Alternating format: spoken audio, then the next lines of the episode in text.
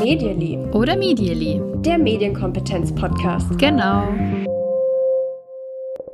Hallo, wir sind's mal wieder, euer Medially oder Medially Podcast mit Natascha und Kim, hallo. Kim ist auch da, wunderbar. und wir freuen uns auf eine neue Folge mit euch. Kim, du hast mir gerade schon erzählt, du hattest diese Woche eine Woche voller Elternabende. Und da gab's so eine Situation, die hat dich so ziemlich bedrückt zurückgelassen. Magst du mal erzählen, was das war? Weil es passt nämlich perfekt in unser Thema heute. Ja, ich hatte diese Woche einige Elternabende und das mag ich eigentlich total gerne, weil ich aus Elternabenden immer rausgehe und das Gefühl habe, ja, ich habe halt echt Menschen weitergeholfen. Ich habe irgendwie genau das gemacht, was wir auch mit dem Podcast machen wollen. Mehr Verständnis geschaffen zwischen den Generationen, vielleicht auch den Eltern Lust gemacht, sich mit den Kindern auszutauschen und so weiter. Und mir geht's eigentlich, auch wenn sowas ja meistens dann nach einem langen Arbeitstag ist und so weiter, total gut nach Elternabenden. Und diese Woche hatte ich einen und da bin ich rausgegangen und mir ging's nicht so gut wie sonst. Und das lag tatsächlich daran, dass ich ja gelöchert wurde mit Fragen, was auch noch nicht ein Grund ist dafür, dass es ein negatives Gefühl für mich ist, sondern es waren eben Fragen, da wurde ganz stark immer drauf gedrungen, ja, wie viele Minuten denn jetzt? Wie lang darf denn mein Kind jetzt? Jetzt sagen Sie doch mal eine Zahl wie lange darf mein Kind denn jetzt genau YouTube? Und es war für mich einfach total schwer. Normalerweise lasse ich mich da auch gar nicht unter Druck setzen, aber ich hatte irgendwie das Gefühl, da war gar kein Verständnis dafür da, dass ich jetzt nicht sagen kann, zwölf Minuten und 30 Sekunden am Tag kann ihr Kind mhm. YouTube. Und ich konnte natürlich einfach keine Antwort darauf geben. Und das ist doch die perfekte Überleitung zu unserem Thema, denn man kann sich immer fragen, wer hätte denn eine Antwort geben können, wie lange das Kind eigentlich YouTube darf? Fällt dir da jemand ein?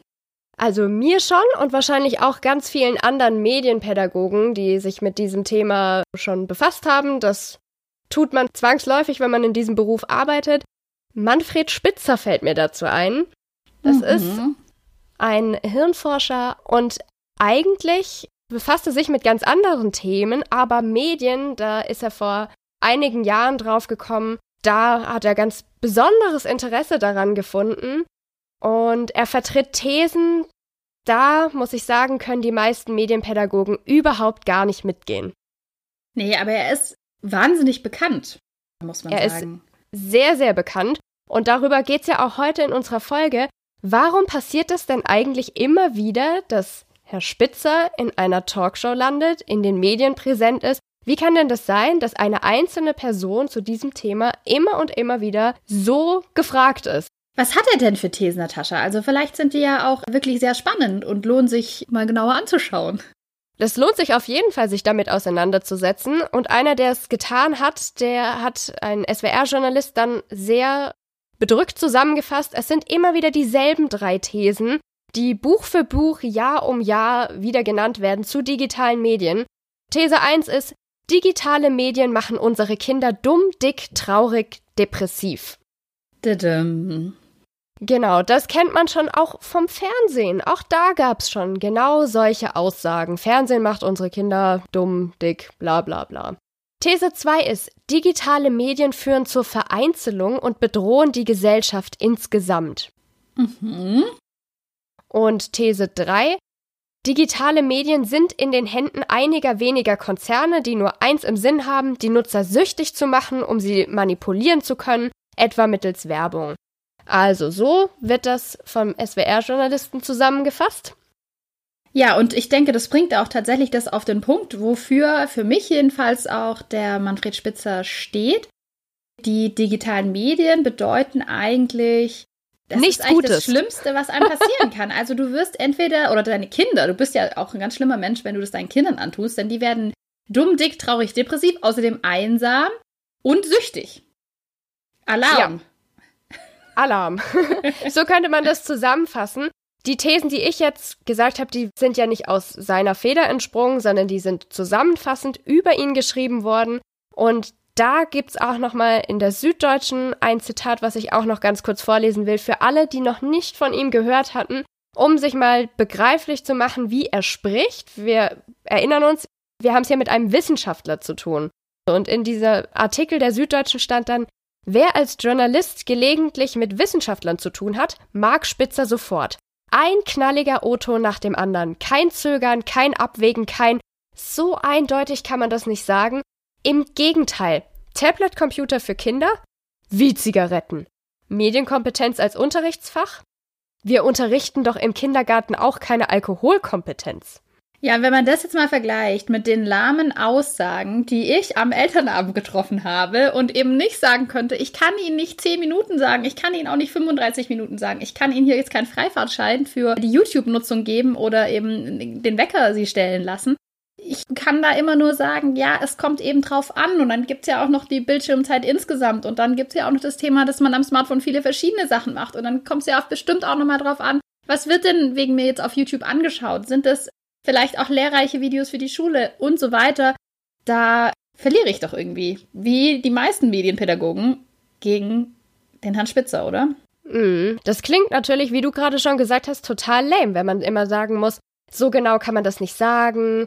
Kinder sind individuell, das muss man dann so betrachten. Für den einen wirkt das so, für den nächsten wirkt das so. Das sind nicht die Antworten, die man unbedingt hören will. Sie sind auf jeden Fall nicht einfach mhm. und sie liefern nicht sofort eine Lösung. Und das schafft eben Spitzer auf jeden Fall. Jemand, der sagt, wir unterrichten doch im Kindergarten auch keine Alkoholkompetenz, für den ist ganz klar, das darf es so nicht geben. Wenn wir jetzt abwägend sagen als Medienpädagogen, finden wir gut, wenn man damit einsteigt, wenn man vielleicht an einem Tag das mal macht oder alle paar Wochen mal irgendwas im Kindergarten digital auszuprobieren, ja, dann ist das nichts, womit man uns schön zitieren kann oder womit man in eine Talkshow besonders gut eingeladen wird. Und da ist er ja ständig. Also da ist er ja ständig. Ich finde, in jeder Talkshow, die man sieht zu dem Thema, ich werde auch, also ich, na, wir haben schon wieder, ne? Wir gucken ja beide nicht so viel Fernsehen, aber wenn nein, mal so ein nein, Thema ist, wenn mal so ein Thema ist, dann bekomme ich acht Nachrichten. Guck dir das bitte an und dann mache ich auch mal den Fernsehen an. Und da ist er doch immer dabei. Und da kann man sich natürlich fragen, warum ist so eine Person, die jetzt in, in der Medienpädagogik da in Fachkreisen eigentlich ja sehr, sehr kritisch beäugt wird, denn trotzdem immer in ARD, ZDF und Co. zu Gast. Und wenn man sich das mal überlegt, welche Leute oder welchen Sinn haben denn solche Talkshows, in denen dann unter anderem auch Manfred Spitzer zu Gast ist? Klar, es geht ja darum, hier gesellschaftliche Debatten abzubilden. Und da ist es ja wichtig, dass verschiedene Meinungen genannt werden. Dass man eben Vertreter oder Vertreterinnen verschiedener Lager einlädt. Kann man ganz gut zum Beispiel auch in politischen Debatten sich anschauen. Da lädt man ja auch Vertreter verschiedener Parteien an. Oder wenn es eben um andere gesellschaftliche Themen geht, dann hört man sich vielleicht Betroffene an, dann hört man sich vielleicht Gegner und Gegnerinnen an und so weiter. Es macht eigentlich total Sinn. Auf jeden Fall. Eine Talkshow wäre ja langweilig, wenn man nur zwei Parteien einladen würde und sagen, ja, mit dem Rest sprechen wir aber nicht. Ganz genau, wenn sie sich so gegenseitig den Ball zu spielen würden und sagen, ja, alles super, läuft richtig gut bei uns. Mhm. Für mich stellt sich trotzdem die Frage, brauche ich wirklich immer alle Meinungen? Also ist es doch auch klar, dass ich zu bestimmten Themen auch wegen mir keine Verschwörungstheoretiker einlade, zum Beispiel. Und mhm. wie siehst du das? Also für eine ausgewogene Zusammensetzung finde ich es natürlich schön, wenn da verschiedene Meinungen auch abgebildet werden. Wenn ganz klar ist, dass irgendwelche hetzerischen Dinge gesagt werden könnten, da würde ich vorsichtig sein. Aber wir müssen natürlich an dieser Stelle überlegen, wir haben es hier mit Talkshows zu tun, die funktionieren nach einem ganz speziellen Schema. Und darüber sollten wir auch mal sprechen, wie das eigentlich funktioniert, weil das muss man verstanden haben, bevor man erkennen kann, warum ein Herr Spitzer auch immer wieder eingeladen wird. Klar, also man muss sich auf jeden Fall erstmal klar machen, dass die Gäste für Talkshows natürlich nicht spontan ausgewählt werden, sondern dass es gut überlegt ist und dass es da sicherlich auch immer wieder Ansprechpartnerinnen und Ansprechpartner gibt, die man da gerne auswählt, weil die vielleicht einfach ein paar Eigenschaften haben, die gut in so eine Talkshow reinpassen. Die können zum Beispiel gut auf den Punkt kommen. Das ist vielleicht auch wichtig. Sie sind vielleicht auch schlagfertig und sie schaffen es einfach relativ kurz, auch kontroverse Thesen in den Raum zu stellen. Genau, und alles, was du da gerade beschreibst, spricht ja für einen Profi, jemanden, der das öfter macht. Wer ganz oft eingeladen wird, der wird auch in der Regel wieder eingeladen. Der hat nämlich die Erfahrung, der bringt nämlich diese kurzen, prägnanten Sätze, der kann das in kürzester Zeit so formulieren, wie das für die Talkshow wichtig ist. Dann müssen wir uns ja noch anschauen, wie läuft denn so eine Talkshow ab? Klar, die geht vielleicht eine Stunde oder ein bisschen mehr oder ein bisschen weniger. Aber trotzdem, da sind ja dann auch immer wieder Einspieler mit dabei. Da sollen alle, die am Tisch sitzen oder auf den Stühlen sitzen oder vor der Kamera sitzen, zu Wort kommen. Das heißt, es gibt wirklich nur wenige Minuten Redezeit pro Person. Und da wird es ja schon schwierig, weil was Komplexes, komplexe Zusammenhänge, das kann man auf alle möglichen gesellschaftlichen Themen beziehen. Die kann ich halt nicht in zwei, drei Minuten erklären. Also da braucht man oftmals einfach auch länger Zeit. Das heißt, wie gesagt, Gäste, die schnell auf den Punkt kommen und Gäste auch, die klare Meinungen haben. Die werden natürlich bevorzugt eingeladen. Außerdem kriegt man als Zuschauer ja nur das mit, was eben uns gezeigt wird. Also Regieanweisungen gibt es natürlich auch in solchen Sendungen, dass da irgendjemand sagt, jetzt mal ein bisschen Gang runterschalten oder jetzt mal ruhig auch mal die Person was sagen lassen. Und was ich auch ganz spannend fand, habe ich in einem Zeitartikel gelesen, dass natürlich auch geschaut wird, welche Themen funktionieren. Natürlich geht es bei äh, Talkshows auch um Einschaltquoten. Und da muss ich ein Thema raussuchen, das gerade funktioniert und wo man eben weiß, okay, da schauen die Leute gerne zu. Und es muss vielleicht auch kontrovers formuliert sein. Und um dann kontrovers formulieren zu können und auch äh, diskutieren zu können, muss ich natürlich Leute mit vielleicht auch noch ein bisschen extremeren Meinungen einladen. Nochmal zu diesen kontroversen oder krassen Themen. Wenn wir uns jetzt überlegen, das Thema Baumwolle, eine Sendung zum Thema Baumwolle, wie angenehm ist sie wirklich, würde wahrscheinlich kein Mensch angucken. wie angenehm ist sie wirklich? Ich würde reinschalten, Natascha. Aber das schmutzige Geschäft hinter der Bio-Baumwolle oder so, damit könnte man schon wieder was reißen, was die Leute dann interessiert. Damit könnte man Umweltschützer befragen, die Wirtschaft, Verbände, Parteien. Damit hätten wir schon wieder an einem Tisch die unterschiedlichsten Meinungen und da könnte es auch knallen, was ja auch mitunter gewünscht ist in so einer Talkshow. Ja, nicht umsonst ist es so, wie glaube ich jedem schon auffällt, wenn man sich damit beschäftigt, was sind denn so Themen in Talkshows, dass wir ganz, ganz, ganz häufig in den letzten zwei Jahren Talkshows mit dem Thema Flucht hatten. Und wie gehen wir denn damit um? Und auch oftmals mit, finde ich, auch sehr reißerischen Titeln, weil das eben natürlich besser ankommt wie Baumwolle, wie angenehm ist sie wirklich. Spannend fand ich auch. Ich habe gesehen, dass es 2017 eine Talksendung gab bei Maischberger und die hieß Kipp das Klima. Also das mhm. Thema Klima, Klimaschutz wird gar nicht so stark in Talkshows debattiert, zumindest in den letzten zwei Jahren, wie man eigentlich denken könnte, weil es ja doch eigentlich ja. ein sehr, sehr relevantes Thema ist. Aber das ist halt immer schwierig, weil niemand findet den Klimawandel blöd. Also, nee, jeder findet den Klimawandel blöd, so wollte ich sagen. Aber niemand findet Klimaschutz blöd. Niemand möchte ja sagen, naja, ist ja egal, wir finden das auch okay, wie das alles läuft, sondern jeder positioniert sich da natürlich immer so ein bisschen in die Richtung, ja, ja, wir tun schon was für die Umwelt, wir tun schon was für den Umweltschutz. Aber bei dieser Show im Jahr 2017, da wurde auch jemand eingeladen, der heißt Alex Reichmuth und bezeichnet sich selbst als Klimaleugner. Und da ist für mich dann nämlich jetzt gerade wieder die Frage da. Klar, er ist jetzt jemand, der da dagegen spricht, aber brauche ich jemanden, der eben sagt, ja, es gibt keinen menschengemachten Klimawandel, obwohl das wissenschaftlich bei uns in Deutschland ja schon längst anerkannt ist. Muss sich so jemand einladen, um so eine breite Debatte aufzumachen oder nicht? Wie ist deine persönliche Meinung? Ich habe ein bisschen weiter recherchiert. Ich finde nämlich tatsächlich nicht, weil wenn es schon längst wissenschaftlicher Konsens ist, dann brauche ich nicht dieses Thema aufheizen, indem ich da jemand anderen einlade. Ich finde, das ist ein Risiko, dass ich da auch eingehe. Ich finde, das kann man auch in dem politischen Bereich verstehen. Ich muss auch niemand von der NPD einladen, zum Beispiel. Muss ich einfach nicht. Tatsächlich hat die BBC in Großbritannien dazu Regeln erlassen. Die haben sich genau damit beschäftigt und haben dann eben gesagt, okay, wir müssen keine Menschen einladen, wenn es eben um das Thema Klimawandel geht, die hier propagieren, dass es den Klimawandel nicht gibt. Weil es einen wissenschaftlichen Konsens gibt, brauchen wir solche Menschen nicht mehr. Und wenn wir das jetzt mal übertragen auf das Thema digitale Medien, wie können wir denn dann damit umgehen, dass wir da auch Experten haben, die sagen, dass Tablet-Computer wie Zigaretten sind für Kinder? Ich glaube, in dem Bereich haben wir erstmal, es ist nicht wissenschaftlich gesichert wie beim Klimawandel, dass man einfach den Stand der Forschung hat, dass eben der, der Klimawandel nicht zu leugnen ist, sondern Fakt.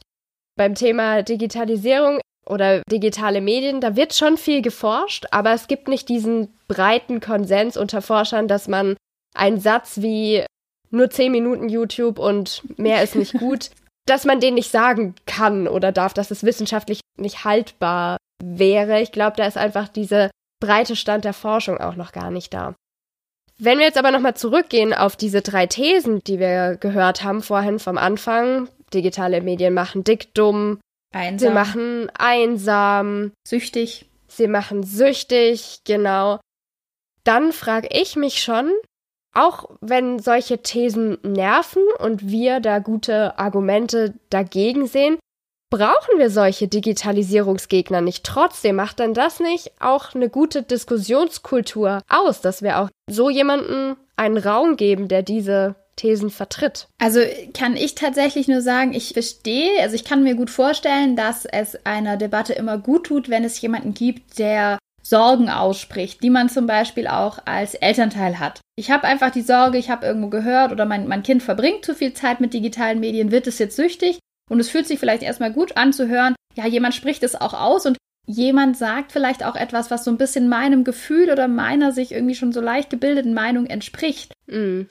Aber ich muss sagen, dass ich es trotzdem eben nicht gut finde, wenn man so undifferenziert an so ein Thema rangeht, weil man damit ja auch Ängste schürt in Eltern. Wie siehst du das?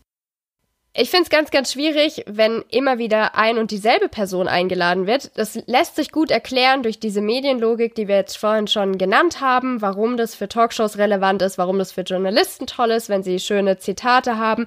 Es ist alles erklärbar, warum jemand wie Herr Spitzer eben in den Medien oft zu sehen, zu lesen, zu hören ist. Die Sachen, die er anspricht, der spricht Ängste an, Sorgen, genau wie du gerade schon gesagt hast. Die Digitalisierung macht was mit uns, was es bisher, glaube ich, noch nicht gab. Da werden jetzt Jobs sich ändern, verschwinden, der Datenschutz wird viel schwieriger werden, als wir das bisher kannten. Und natürlich hat das digitale Leben Einflüsse auf uns. Das sehen wir ja auch an uns selber, dass wir uns dadurch vielleicht auch verändern. Also ich an mir selber merke das, Beispiel mit Google Maps. Also wenn ich mich leiten lasse von Google Maps, dann schaue ich nicht mehr so auf die Umgebung. Ich merke mir vielleicht auch nicht mehr unbedingt Wege so genau, weil ich habe ja diese Hilfe. Also es verändert sich was. Und sobald Veränderung irgendwo da ist, gibt es natürlich Ängste. Und wenn dann jemand kommt, Menschen hören gerne das, was sie eh schon glauben. Sie werden gerne bestätigt in dem, was sie glauben. Wenn dann jemand kommt und einfach genau das ausspricht und sagt, ja, und das ist alles falsch und wir sollten daran festhalten, wie wir es jetzt gerade machen und digitale Medien sollten gemieden werden, besonders für Kinder, ja, dann ist es natürlich erstmal für viele eine Wohltat, sowas zu hören. Weil es bedeutet in dem Moment auch, ich muss mich damit nicht auseinandersetzen. Ich muss mich nicht in diese digitale Welt eindenken. Ich muss keine Eigenleistung erbringen. Ich muss das gar nicht verstehen wollen. Ich muss mit meinem Kind darüber zum Beispiel nicht diskutieren, weil ich kann es einfach verbieten. Ich finde, man kann auch noch einen Schritt weiter gehen, weil was passiert denn, wenn wir jemanden so haben, der genau mich da auffängt in meinen Ängsten, in meinen Sorgen und mich da irgendwie bestätigt? Ich finde, dann passiert was ganz Tragisches, was wir ja eigentlich auch verhindern wollen, dass man eben auch mit diesen Verboten sich dann sicher fühlt und sich dadurch aber immer weiter eben von der Lebenswelt auch der Kinder und Jugendlichen entfernt, weil ich kann mir nicht vorstellen, dass es tatsächlich funktioniert über diese ganzen Verbote. Er sagt ja, glaube ich, auch bis 16 auf jeden Fall gar keine digitalen Medien, vielleicht sogar bis 18. Ich bin keine Expertin, was seine Thesen angeht, deshalb bitte mich da nicht drauf festlageln. Aber ich kann mir nicht vorstellen, dass es für alle Kinder und Jugendlichen so funktioniert, weil man ja trotzdem teilhaben möchte an der Jugendkultur und auch irgendwie mitsprechen möchte, über was da eben so diskutiert wird. Ja. Und wenn man da eben als Eltern dann nur verbietet und sich da gar nicht drauf einlässt und auch mal Interesse zeigt, warum wollen das meine Kinder denn nutzen? Wie können wir denn vielleicht einen Weg finden, dass es funktioniert trotz meiner Sorgen? Dann ist es so eine Spaltung, die da entsteht, die ich eben, eben ganz kritisch sehe und deshalb ist auch so kritisch sehe, dass man solchen Menschen wie dem Herrn Spitzer immer so viele Plattformen bietet, um, um da seine Thesen auch zu verbreiten. Jetzt haben wir vorhin schon gesagt, er ist Wissenschaftler, er ist Hirnforscher. Das heißt, die Menschen vertrauen ihm auch automatisch ja. mehr. Das ist ja ein gebildeter Mann, ein Forscher. Wenn der sowas sagt, dann hat das für viele Leute auch erstmal mehr Gewicht, weil man automatisch davon ausgeht, jemand, der sich so toll mit dem Gehirn auskennt, der wird schon auch zu dem Thema Medien genau wissen, was das damit anstellt.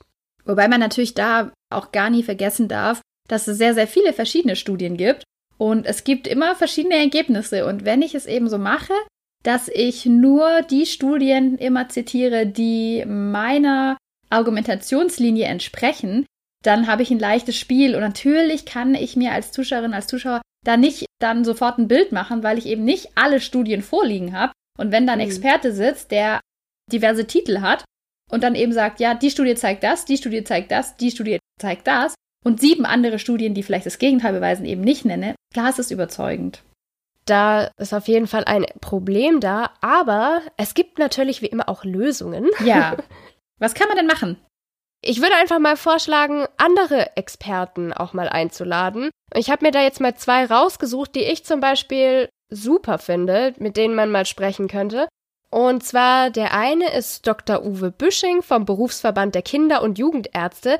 Der möchte nämlich Studien fördern zu digitalen Medien.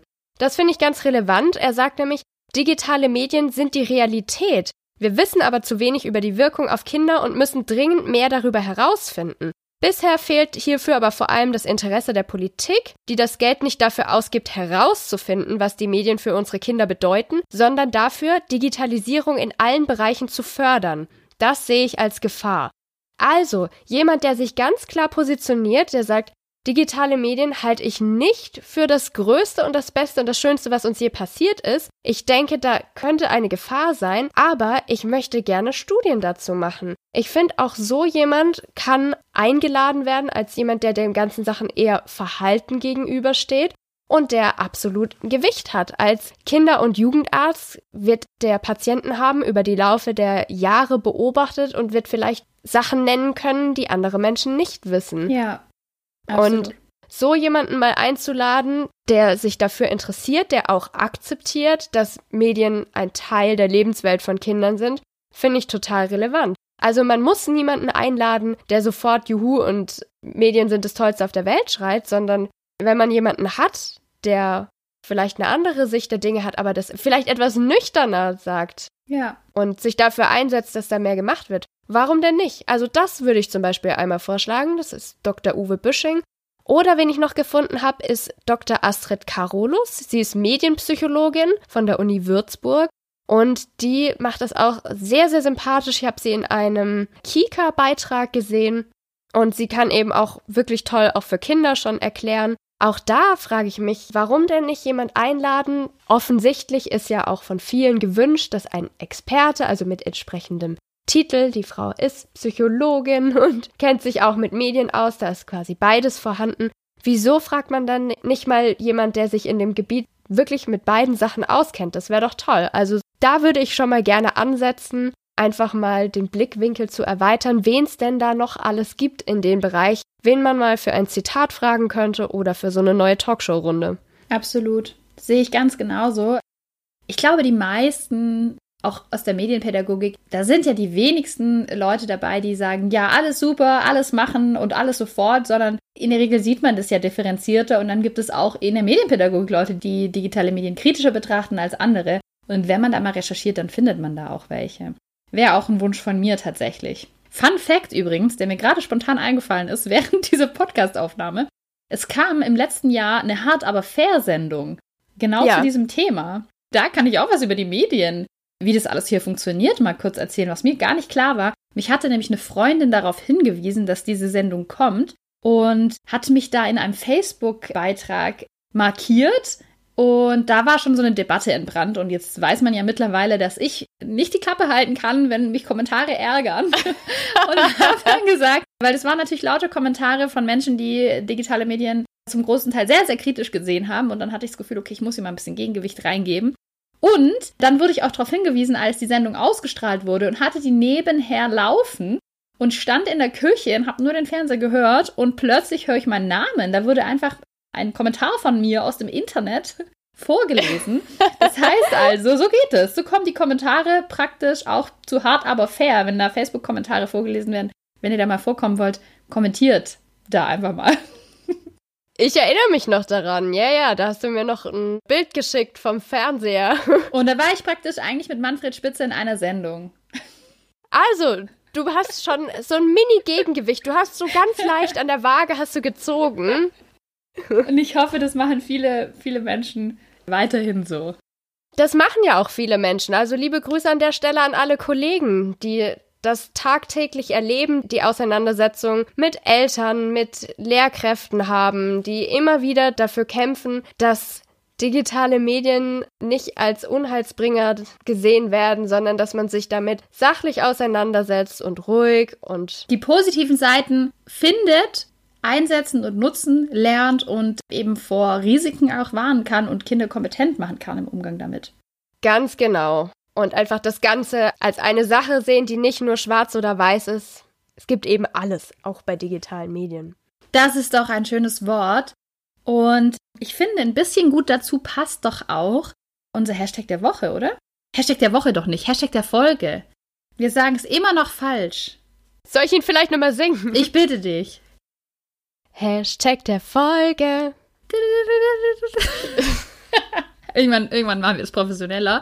Hashtag der Folge ist Hashtag Dein Kind auch nicht. Ein Projekt, das, ne, wir nehmen den Podcast ja ein bisschen zeitversetzt auf, so, das jetzt vor kurzem, sage ich einfach mal, gelauncht wurde von der Bloggerin Toya Diebel. Und bei Dein Kind auch nicht geht es darum, dass sie darauf aufmerksam machen möchte, wie man eben Kinderbilder online zeigt. Perfekt passend zu unserer letzten Folge also. Man sieht, sie hat ein paar Bilder gemacht, unter anderem von Wilson Gonzales Ochsenknecht. Ich hoffe, der, der mhm. nennt sich noch. Nennt er sich noch so? Ich denke, ich denke oder? Schon. Also von Wilson Gonzales Ochsenknecht, der verschmierten Mund hat oder der sogar auf dem Töpfchen sitzt oder von sich selbst auch, wie sie umringt von Paketchen, auf denen Werbung steht, da sitzt. Und die Aussage ist praktisch, würdest du ein Bild von dir so ins Internet stellen? Verschmierter Mund, peinlich, an der Brust von deiner Mutter trinkend? Hashtag dein Kind auch nicht. Eben, dein Kind auch nicht. Das, was du von dir nicht online haben willst, das solltest du auch nicht von deinem Kind machen. Und also ich habe, als ich das Projekt gesehen habe, habe ich gedacht, es gibt es ja nicht. Kann eigentlich was perfekter zu unserer letzten Folge passen? Eigentlich nicht. Solltet ihr euch auf jeden Fall auch mal anschauen, falls ihr das noch nicht getan habt. Alle Infos dazu gibt's natürlich auch auf unserer Facebook-Seite und auf Twitter. Oder ihr checkt einfach mal diesen Hashtag aus. Hashtag dein Kind auch nicht. Da kann ich auch nur sagen, es lohnt sich, uns auf Facebook zu folgen, denn da war es als allererstes online. Das haben jetzt natürlich schon einige andere Portale auch darüber berichtet. Aber bevor ja, die Medien darüber berichtet haben, habe ich das schon auf Facebook rausgehauen. Also folgt mhm. uns, Medially Podcast auf Facebook und auch auf Twitter. Ganz genau. Dann haben wir wieder was gelernt, oder? Absolut. Und da werde ich jetzt meine Gesangsstimme herausputzen. Wenn ihr uns helfen wollt, dass wir nicht mehr weiterhin singen müssen, dann checkt doch bitte unsere Steady-Seite. Bitte, Auf bitte. Steady kann man nämlich Mitgliedschaften bei unserem Podcast abschließen. Ab einem Euro geht's los und wir würden uns so sehr freuen, wenn ihr uns unterstützt und unsere Arbeit damit auch ein Stück weit wertschätzt mit uns den Medienkompetenzrucksack packt. Das würde nämlich für uns auch mal bedeuten, dass wir hier nicht mehr singen müssen, was eigentlich ganz nett wäre. Ja, würde ich auch sagen. Ihr könnt auch uns unterstützen und schreiben, bitte trotzdem weiter singen. Dann machen wir das auch. Das machen wir dann Vielleicht. auch, ja. Ein bisschen kommt auf eure Reaktion an. Wir freuen uns. Was hast du diese Woche gelernt, Natascha? So, was habe ich gelernt?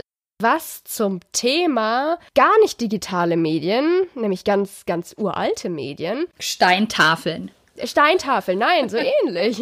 Ich war in einem Land, in dem die Sprache von rechts nach links geschrieben wird, nicht so wie bei uns von links nach rechts. Rechtsläufige Sprachen sind zum Beispiel Hebräisch oder Arabisch. Kurze Unterbrechung. Ich habe gerade festgestellt, dass ich ständig von rechtsläufiger Sprache spreche. Ich meine natürlich aber rechtsläufige Schrift. Ich war wohl ein bisschen müde, als wir den letzten Podcast aufgenommen haben. Bitte seht's mir nach. Ich meine natürlich rechtsläufige Schrift, nicht Sprache. Dass die Sprachen von rechts nach links gelesen und geschrieben werden, das wusste ich schon. Worüber ich aber noch nie nachgedacht habe, waren Bücher. Und ich bin da in einen Buchladen reingegangen, habe das erste Buch hochgehalten und habe das wie wild umgedreht und habe gedacht, die haben das falsch rum hier hergestellt. Das kann ja gar nicht sein. Aber wie doof. Bücher für rechtsläufige Sprachen sind natürlich auch auf der rechten Seite gebunden und nicht wie bei uns auf der linken Seite. Bis ich dann kapiert hatte und das Buch wieder ordnungsgemäß zurückgewurschtelt, war es mir ganz schön peinlich. Aber ja, das war so ein richtiger Aha-Moment. Klar, wenn die Schrift anders ist und man das andersrum liest, als so wie wir das kennen, dann ist das Buch eben auch auf der anderen Seite gebunden. Total verrückt, sich das anzugucken. Ich musste auch immer wieder hinschauen, wenn jemand irgendwie ein Buch dabei hatte, weil ich immer dachte, wie funktioniert denn das jetzt? Liest man das dann rückwärts für uns gefühlt eigentlich? Oder ich habe das gerade hier auch nachgemacht. Ihr könnt es ja nicht sehen, aber ich, ich habe gerade meine Hände vor mir und, und versuche irgendwie mir vorzustellen, wie ich dieses Buch aufschlage. Liest man das rückwärts, Natascha?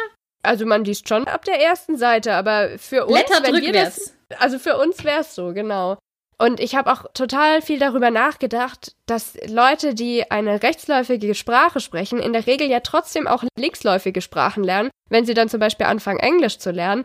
Und was für eine krasse Gehirnleistung das auch ist, wenn man ständig hin und her switchen muss zwischen, wo fange ich denn jetzt an zu gucken, wo beginnt denn jetzt gerade hier der nächste Satz oder so. Also fand ich total beeindruckend. Rechtsgebundene Bücher für rechtsläufige Sprachen habe ich gelernt und was hast du gelernt? Mega spannend. Ich bin auch total geflasht von, von dieser Vorstellung jetzt. So viel hängt ja davon ab, wie rum man liest, oder? Also wie rum Ja. man Bücher aufschlägt, offensichtlich. Wenn man so Texte überfliegt, geht wahrscheinlich auch alles ganz anders. Wow. Spannend, ja, allein auch fürs, spannend. fürs Schreiben ist ja für Linkshänder eigentlich auch viel besser, wenn man eine rechtsläufige Sprache hat. Ne? Mhm. Weil dann schreibt man ja so rum, dass man es nicht verschmiert. Also, okay, jetzt äh, Unglaublich. genug von diesen Sprachen. Noch eine Sache. Auch so Durchlaufdinger, ne? An Bussen, die laufen dann auch andersrum durch. Die müssten andersrum durchlaufen, ja. Oh, ist das krass. Drehen sich vielleicht dann auch so Litfaßsäulen an. Na, da können wir noch tiefer einsteigen. ich werde den ganzen Abend noch drüber nachdenken. Was habe ich gelernt? Ich habe mir überlegt, was kann ich erzählen, was ich gelernt habe. Es war natürlich wieder mal wahnsinnig viel. Ich bin in vielen Schulen und ich schaue mir immer gerne an, was hängt da so im Klassenzimmer rum. Ich finde, das ist irgendwie immer ganz spannend. Vielleicht Mm. entdeckt man neue Methoden, entdeckt Ja. irgendwelche Sachen, die die Schülerinnen und Schüler gemacht haben. Und ich habe diese Woche was entdeckt, was ich total cool fand. Und zwar war das an einer Pinnwand. Das war auch nicht besonders schön jetzt hingehängt, aber ich habe es mir angeschaut. Und zwar ging es, glaube ich, ich kann es ja nur rück, rückwärts praktisch interpretieren, um das Thema Selbstbewusstsein. Und ich habe mir noch nie so richtig Gedanken darüber gemacht, wie setzt sich eigentlich Selbstbewusstsein zusammen. Das hat aber offenbar diese fünfte oder sechste Klasse, würde ich jetzt mal schätzen. Und zwar haben die ein großes Papier gehabt, auf dem Selbstbewusstsein stand und darunter waren dann drei weitere Papierstücke. Auf dem einen stand Verantwortung, auf dem anderen stand Anerkennung und auf dem dritten stand das Wort Fähigkeiten. Also so haben die praktisch dieses Thema Selbstbewusstsein zusammengesetzt und Mhm. unter jeden dieser drei Begriffe, also Verantwortung, Anerkennung und Fähigkeiten, konnte dann jeder, der in der Klasse war, nochmal einen kleinen Zettel hängen und da eben draufschreiben, was für sie oder ihn da eben drunter fällt. Also bei Verantwortung, da stand zum Beispiel für den Schlüssel oder für mein Handy oder für mein Ja. Kaninchen. Bei Süß, ja. Anerkennung waren es ganz verschiedene Sachen für gute Noten zum Beispiel oder für die Haare und so Aha. weiter. Ja, oder dafür, dass man gut zuhören kann. Also solche Sachen auch. Und bei Schön. Fähigkeiten, das war da noch mit dabei. Ja, wenn man lustig ist, stand zum Beispiel mit dabei. Oder wenn man in der Schule gut ist, wenn man sportlich ist, tanzen habe ich oft gesehen. Und das fand ich irgendwie total schön. Also eine total schöne Methode, Ja. weil ich mir gut vorstellen kann, dass da Kinder auch ganz bestärkt rausgehen, wenn sie sich da einfach mal drüber klar werden und wenn man denen einfach mal Zeit gibt zu sagen, hey, wofür bekommst du Anerkennung oder wo empfindest du Anerkennung? Und ich denke mir Mhm. dann auch immer so, wenn du dann da Klassenlehrerin oder Lehrer oder so bist, dass du da ja auch total viel lernst über die Kinder, mit denen du zusammenarbeitest und dann positiv einwirken kannst. Fand ich super, super, super, super schön. Ja, total. Auch, dass sich jemand die Zeit genommen hat, darüber zu sprechen Ja. mit den Schülern. Ja. Ich kann mir gut vorstellen, dass es nichts war, was irgendwie im Lehrplan stand, sondern Ja. dass sich jemand Gedanken gemacht hat, was seine Klasse da brauchen könnte und wie man sich mit dem Thema mal auseinandersetzt. Sehr schön, wirklich coole Sachen. Also für alle Lehrkräfte vielleicht eine Idee und für mich war es außerdem natürlich auch toll, weil ganz viele Sachen, die waren wirklich so wie aus dem Entwicklungspsychologie-Lehrbuch, weil es eben bestimmte Themen auch gibt, mit denen man sich in bestimmten Altersstufen auseinandersetzt. Was mich immer total fasziniert hat, ist das Thema Haare. Das ist für ein Mädchen ein Riesenthema. Und das habe ich da auch mehrmals sehr dick geschrieben gesehen und dachte mir so, oh, das ist ja jetzt hier wirklich ein Träumchen. Also kann ich nur empfehlen. Wunderschön. Dann haben wir es geschafft, komplett positiv rauszugehen Ha. aus eigentlich einer Folge, die wir begonnen haben mit Du warst bedrückt von einer Situation. Ja. Das ist doch ein sehr, sehr schöner Bogen. Wir freuen uns natürlich wie immer, wenn ihr uns Feedback gebt, wenn ihr auch noch was zu sagen habt zum Gerade bei der Thema Folge. Spitzer und Co. Vielleicht habt ihr ja auch noch ein paar Ideen, wen man mal so einladen könnte. Sprecht mit uns, hinterlasst uns Kommentare auf Facebook, auf Twitter oder schreibt uns eine E-Mail an medially.podcast.gmail.com. Da freuen wir uns. Ihr könnt natürlich auch jederzeit gerne Themenwünsche an uns schicken. Genau, oder eure Meinung zum Thema. Also mich würde es total interessieren. Ich würde schon sagen, wir sind da auf jeden Fall offen. Und wenn ihr sagt, nee, ich finde es total wichtig, dass jemand eingeladen wird, der da ganz kritisch dem Ganzen gegenübersteht oder so Thesen raushaut wie der Herr Spitzer, dann lasst uns das wissen. Also ich würde da gerne meinen Horizont auch erweitern.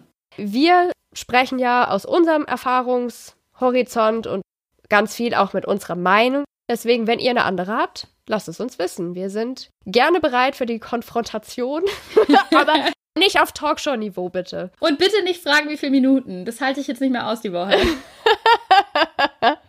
Dann bedanken wir uns fürs Zuhören und hoffen, ihr seid auch bei der nächsten Folge wieder dabei. Seid medienkompetent und bis zur nächsten Folge. Medially. Bis dann. Tschüss. Tschüss.